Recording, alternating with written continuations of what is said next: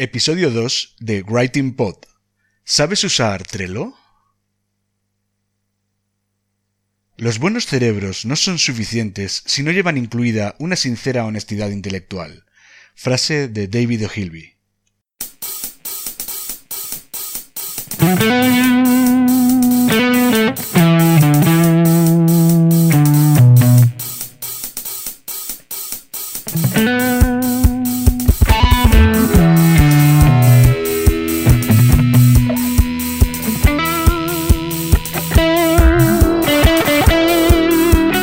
Cuesta escribir para tu blog, este es tu podcast.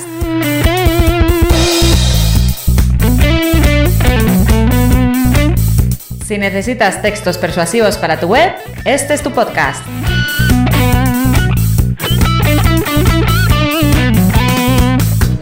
Si no sabes por dónde empezar a escribir, si sientes miedo ante un documento en blanco, este es tu podcast.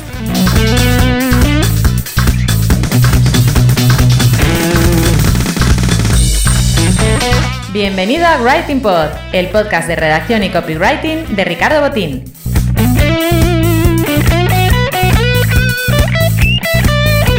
¿Copy qué? Copywriter, redactor persuasivo, redactor publicitario, lo que prefieras.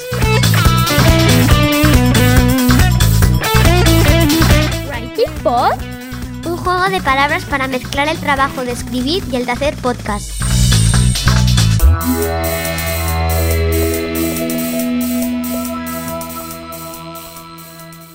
Bueno, pues va siendo hora de que empiece, ¿verdad?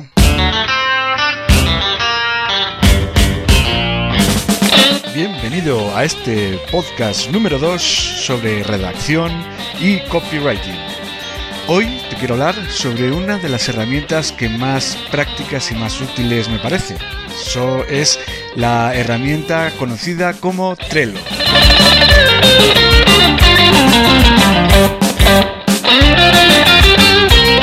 En este podcast de hoy te voy a explicar para qué puedes usar Trello si te dedicas a la redacción en Internet. Y además te voy a dar unos ejemplos de cómo se le puede sacar el máximo potencial a esta herramienta que a mí me tiene completamente loquito.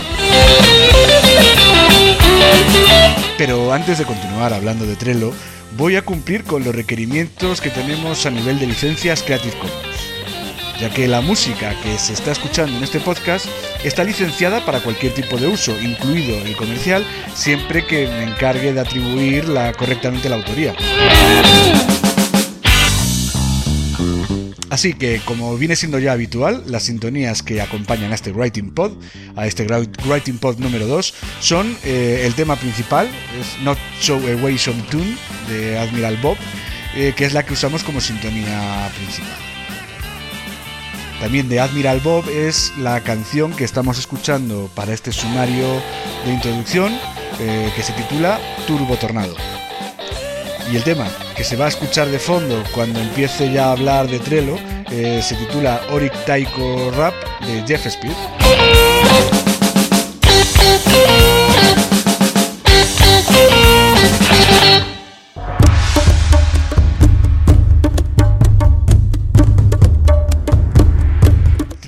Por si no la conoces, te hace una función que antiguamente solías hacer pues con una corchera, con una pizarra o con un panel en el que ibas pegando POSIT para organizar todos tus proyectos.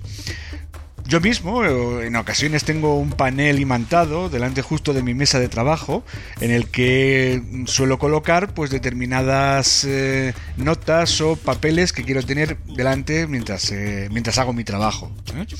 Eh, pero el avance tecnológico es imparable y este tipo de tableros los podemos tener ya incluidos en el propio ordenador, en el móvil, en el móvil o en la tablet. Lo mejor Además es que mientras el panel de trabajo habitual que se usaba antiguamente, el panel físico, eh, no podía moverse de, un sitio para otro, ahora mismo gracias a la tecnología Trello te permite poder trabajar en equipo de un modo, en un modo remoto. ¿eh? Es decir, puedes estar tú en tu casa o en tu despacho y un compañero con el que tengas que trabajar puede estar en otra ciudad, en otro país del mundo, trabajando incluso en distintas horas y los dos tener accesible en todo momento ese panel lleno de tarjetas. Eh, Eh, el Trello no es más que un conjunto de paneles virtuales en los que puedes ir poniendo tarjetas con ideas o fragmentos de ideas en cada proyecto. Estos tableros te sirven para estructurar y organizar tu trabajo de un modo totalmente visual. Los redactores y copywriters usamos sobre todo los tableros de Trello pues para organizar todo el trabajo del día a día y el trabajo sobre todo con clientes. De ese modo los clientes pueden estar al tanto de lo que vamos eh, del trabajo que vamos llevando a cabo. Además sirve muy bien también para planificar cuando tienes que escribir un artículo o un texto más largo, como podría ser un ebook, un lead magnet o incluso veremos mm, ahora de un poquito más adelante que puedes hacer hasta planificar una novela completa. Vais a ver que el potencial de esta aplicación es realmente ilimitado. ¿eh? Em, una de las cosas que mejor funciona en Trello es que está pensado, como decía antes, para trabajar en equipo, eh, con lo que todo el mundo, esté donde esté, puede trabajar sobre ese tablero y hacer modificaciones en las tarjetas, añadir comentarios, eh, y vais a ver que el modo más eficaz para trabajar, sobre todo, es para trabajar en equipo. ¿eh? Una pregunta que se hace mucha gente cuando no conoce esta aplicación Trello es ¿cómo puede servirme a mí en la redacción de contenidos? Pues yo lo uso, por ejemplo, para hacer calendarios editoriales. Esto del calendario editorial es una de las cosas que más le cuesta a la gente que no sabe escribir para internet. No son conscientes de que o te, planificas y creas un calendario editorial o va a ser muy difícil que tú te consigas generar una serie de trabajos periódicos y, y los cumplas con regularidad. Tienes que proponerte escribir determinados artículos al mes o a la semana.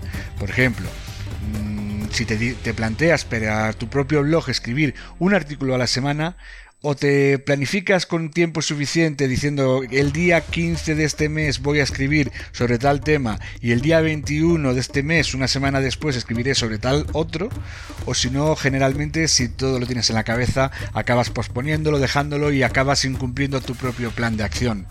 Entonces el, el, el tablero de Trello pues es muy bueno para eso porque lo que puedes hacer, por ejemplo, yo lo que hago cuando preparo un calendario editorial eh, para un cliente, lo primero que hago es, pues, eh, en el momento en que afirmamos el contrato, lo que hago es crearle, y tras hacer un briefing, ¿no? En el que me explica un poquito en una reunión lo que desea exactamente y cuáles son los objetivos para los que me ha contratado, pues lo que hacemos es que creamos un tablero en Trello y lo comparto para que él pueda acceder igual que yo. Y si me ha dicho, por ejemplo, que quiere 8 artículos al mes, pues creo en una columna lo que es, eh, creo, eh, porque luego veremos que Trello se puede se estructura en torno a columnas temáticas, pues en una columna podemos crear lo que es la columna para el mes siguiente, ¿no? Los trabajos que se van a hacer para el mes siguiente. Y en cada tarjeta eh, iremos poniendo una idea por cada artículo. Esto quiere decir lo siguiente, que lo que hacemos es colocar eh, por orden las tarjetas en función de la fecha en la que queramos hacer cada artículo. En este caso, por ejemplo, eh, si estamos con un calendario del mes de junio de 8 artículos, pues ponemos 8 tarjetas, ¿no? Cada tarjeta una idea para un posible artículo. Al pinchar en, la, en cada tarjeta se te abre el contenido de esa tarjeta. Entonces la idea de que esas tarjetas son como un POSIT, ¿no? Entonces cuando pinchas en un POSIT, puedes, eh, tienes ahí todo el contenido, puedes poner una descripción sobre lo que quieres que vaya el artículo, puedes adjuntar archivos, puedes añadir links con fuentes o con la investigación que ya has eh, desarrollado, o sea, con links a mm, páginas en internet que has visto que te pueden aportar algo y te pueden ayudar en la redacción del texto, o incluso con links a una nota de Evernote o a un archivo, a un documento de Excel, vamos, cualquier doc que tengas en un Google Drive, o, tienen integraciones para poder utilizar todo tipo de aplicaciones. Puedes también añadir fotografías, archivos adjuntos, comentarios del equipo, en este caso, si lo vas a hacer solo con tu cliente, pues puedes escribir tú y tu cliente, eh, listas de tareas en checklist, esto es súper bueno porque puedes generarte una serie de listas de tareas de cosas que quieres hacer con cada, con cada artículo, con cada tarjeta. Toda la información que consideres relevante para el proyecto la puedes poner en la tarjeta.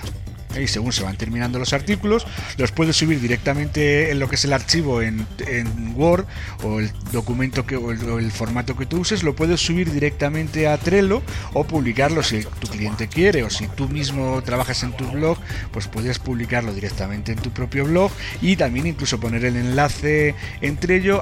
Yo, por ejemplo, lo que hago es que cuando hago eso le aviso también de que, de que al cliente le aviso a través de Trello de que ya he publicado en su blog para que ya sepa incluso el enlace donde, donde lo he publicado.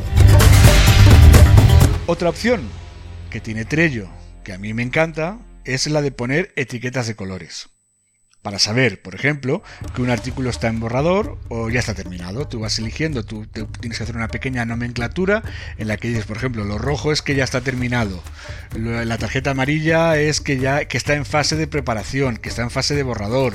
Eh, la tarjeta, yo por ejemplo también lo que hago es mucho para organizar la facturación, voy poniendo también por colores los meses, ¿no? Pues para junio de 2018 he cogido la tarjeta, la, etiqueta morada.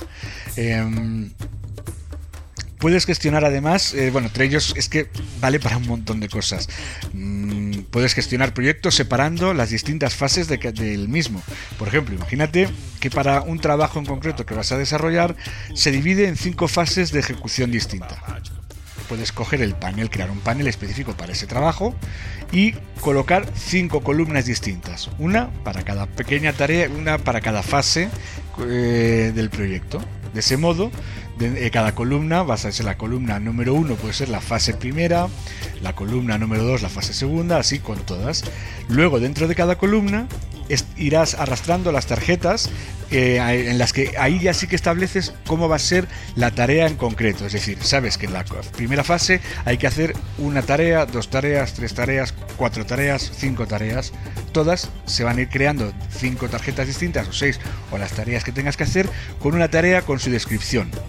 Conforme se van haciendo, las vas marcando como hechas y eh, para que todo el resto del equipo sepa lo que, lo que el trabajo cómo se va llevando a cabo y cuál es su parte del trabajo, ¿verdad?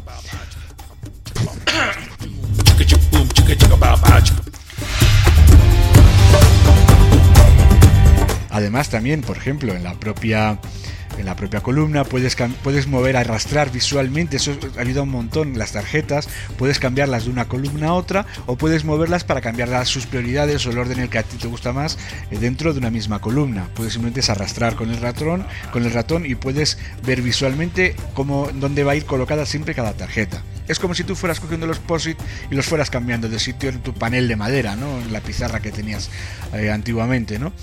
Eh, esto es útil también desde un punto de vista. Imagínate que estableces que una determinada tarea en concreto se tiene que efectuar en la fase 2 del, trabajo pero a mitad del proyecto, cuando estás trabajando incluso a lo mejor ya en la fase 2, te das cuenta de que esa tarea no es posible hacerla porque llevaría para llevarla a cabo sería necesario que previamente se complete una tarea que has establecido en la fase 3.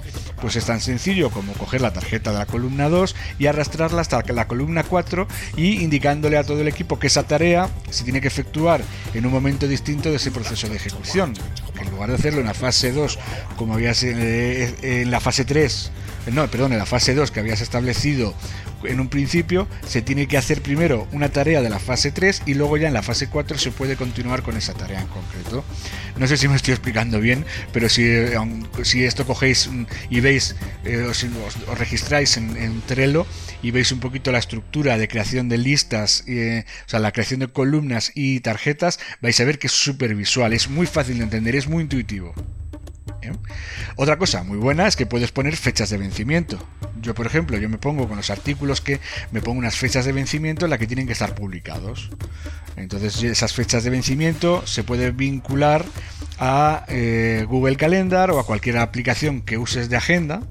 Entonces yo en mi agenda, una vez que entro, eh, veo todas las tarjetas, a todos los artículos que me van a ir venciendo para saber cuándo tengo que, para organizarme el trabajo. Y además incluso Trello tiene la opción de hacer una vista en modo agenda, en modo planificador o en modo planning, en el que vas a ver un calendario con, las, con los distintos vencimientos.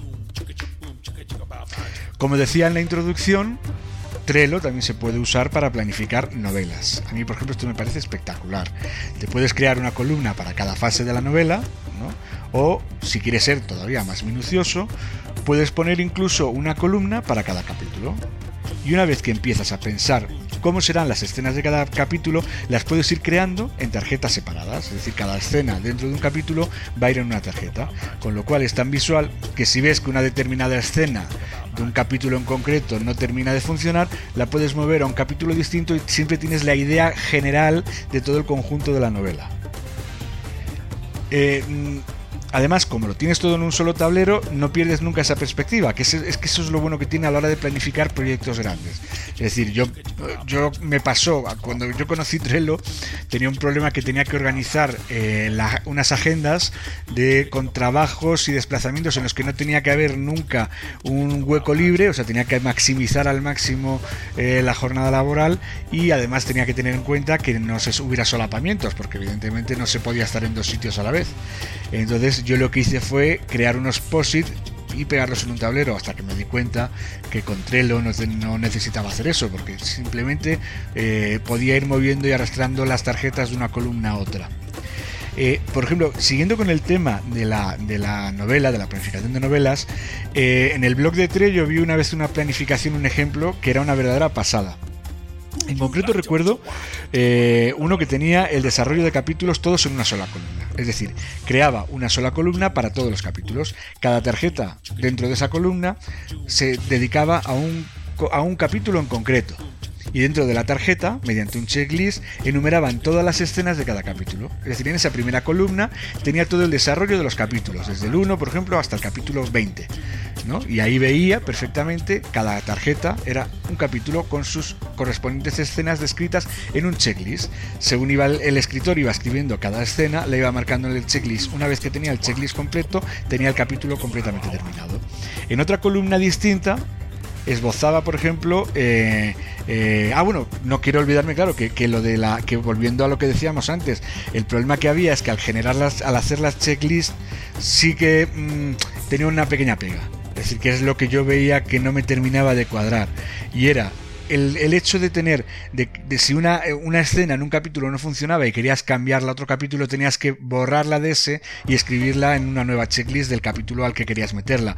No es tan visual como el hecho de poder mover las tarjetas de un capítulo, de una columna a otra si lo has dividido las columnas por capítulos. Pero en el caso concreto de esta planificación de esta novela, lo que hacían era también hacer otra columna, por ejemplo, para esbozar los personajes. Es decir, había una columna de personajes principales en el que cada tarjeta se corresponde a un personaje y ahí escribía pues toda su biografía, todos sus rasgos de carácter, ponía fotos, ponía dibujos, ponía cualquier cosa pues muy visual, ¿no? Em, otra columna describía los escenarios en los que se desarrollaba la novela. Cada tarjeta era un escenario distinto, pues con fotos, con un plano, con tiempos de los que se tardaba en ir de uno a otro. O sea, era, si se lo quieres hacer minucioso, Trello te va a dar un juego tremendo. Eh, es, ya te digo, es, sorprendente. ¿eh? Para el trabajo, para la planificación, es la mejor, la forma más visual de, planificar, ¿sabes? O sea, tienes poder ver todo el trabajo, todo el plan de trabajo de una novela completa, o el guion de una película, o de una serie, en un solo muro virtual en la pantalla de tu ordenador. Es que decir, imaginaos, es decir, una novela generalmente se escribe sola, la sueles escribir sola, puedes escribirla a lo mejor a cuatro manos, ¿no? Con, con otro, con otro, con, con un compañero. Pero bueno, es decir, el trabajo, por ejemplo, de un guion, de una serie o de una película se hace en y esto, claro, habido un montonazo, porque claro, ya no es que si tienes que trabajar con alguien más, eh, lo que puedes hacer, por ejemplo, en el caso, vamos antes de entrar a hablar de los guiones, porque esto se entiende mejor con solo dos personas y no con un equipo grande. Imaginaos que tú decides eh, escribir una novela con un conocido y os repartís las, lo que son los capítulos o las escenas, ¿no? Bueno, pues tú puedes ir asignando, os podéis ir asignando cada uno una tarjeta y sabrás en todo momento lo que está haciendo cada uno, ¿no? O sea, yo sé lo que hago yo y lo que hace mi compañero con el que estoy escribiendo la novela. Em,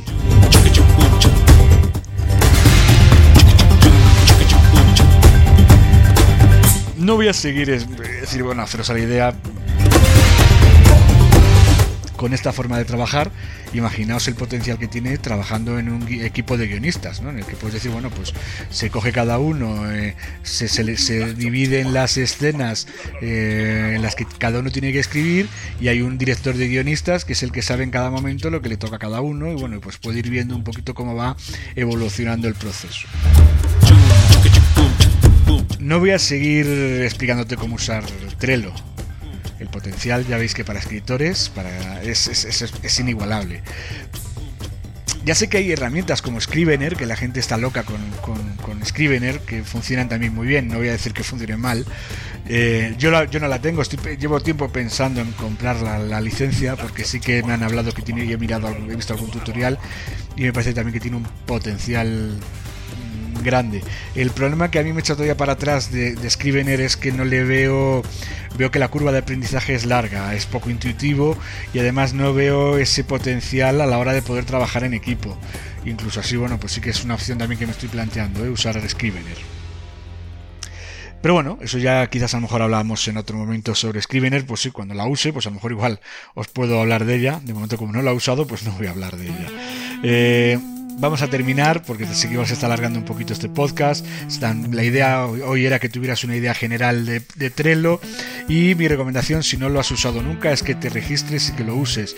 Mm, te va a encantar, vas a ver que hasta te puede servir para planificar hasta una fiesta o cualquier cosa. El otro día, cuando hablábamos en el podcast anterior de, Jimena que se encargaba de planificar fiestas, seguro, no se lo he preguntado, se lo tengo que preguntar, pero seguro que usa, que usa Trello porque cada vez lo usa más gente de lo que parece. ¿eh?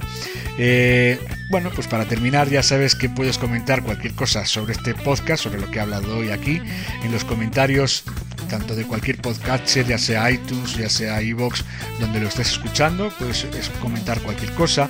Incluso uno, pues puede, incluso también en mi propia web, ¿eh? puedes comentar también si lo estás escuchando en el reproductor de mi web de ricardobotin.com. Puedes hacer también en esos comentarios, puedes añadir lo que consideres oportuno respecto a esta aplicación de Trello o a cualquier otra que puedas usar para organizar tus, tus proyectos o para organizar tus textos, ¿no? Estaría encantado de conocer tus opiniones y que me des pues ideas. A mí es que al final esto vivimos en un mundo en el que se comparte mucho el conocimiento y yo aprendo de otros, como vosotros también aprenderéis de buenas prácticas que haga yo, ¿no? Eh, ¿Me cuentas un poquito cómo funcionas tú con Trello? ¿Cuál es tu experiencia si no lo has tenido al escuchar este podcast? ¿Qué has sentido al, al trabajar con Trello? Te espero en los comentarios. De momento, pues bueno, pues esto es todo por hoy me voy a despedir, pero antes de hacerlo quiero recordarte que muchos de los consejos que te estoy ofreciendo en este podcast también los tienes más estructurados en mi guía gratuita Escribe en tu blog como los profesionales que puedes descargarte en mi web, tanto en la portada, en el home, como incluso en el footer, en, el pie de página de esta misma pantalla donde puedes estar escuchando ahora mismo el podcast. Pues si bajas un poquito hasta el final, vas a ver que en la zona verde está ahí el registro para poderte descargar la, guía gratuita. Eh, de hecho, además, esta fase de Trello, por ejemplo, entraría en el capítulo sobre planificación. Aunque si de verdad quieres aprender a organizar y planificar tus textos, lo mejor que puedes hacer es comprar mi ebook titulado Cómo crear textos memorables para tu blog. Porque aquí es donde realmente explico en profundidad y de un modo completo cuáles son las mejores técnicas de redacción web. ¿Eh? Aunque tiene un precio de 36 euros, a mis suscriptores se lo vendo con un descuento de más del 70%, así que en las notas a este podcast también vas a encontrar un enlace para que hagas tu pedido del libro por 10 euros, que es el mismo precio al que se lo estoy vendiendo actualmente a mis suscriptores. Con lo cual ya sabes que en lugar de 36 euros, si eres oyente del podcast, te voy a ofrecer la oportunidad de que compres mi ebook por 10 euros. Fíjate que creo que la oferta es irrechazable. No sé además cuánto durará, así que no lo dejes más tiempo, no le des más vueltas, porque realmente por ese precio no hay que pensárselo mucho. Y ya verás que el contenido es verdaderamente eh, útil haz la compra antes de que suba. Así que además, eh, también en esa landing page, si todavía tienes alguna duda, en la misma landing page que voy a poner el vínculo debajo de este podcast, también vas a encontrar eh, un extracto del libro para que puedas cacharrear un poquito con él y puedas ojearlo. Y veas, pasar un extracto bastante amplio si te gusta o no te gusta. Eh, pues muchas gracias por haberme escuchado hasta el final y se despide Ricardo Botín. Hasta la próxima.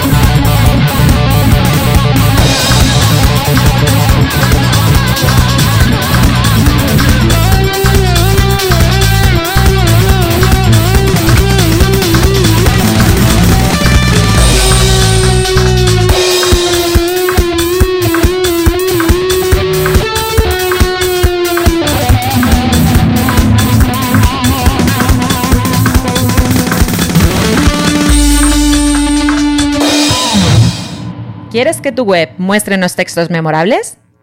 Contrata los servicios de redacción y copywriting de Ricardo Botín. Con su ayuda, tus contenidos brillarán con luz propia.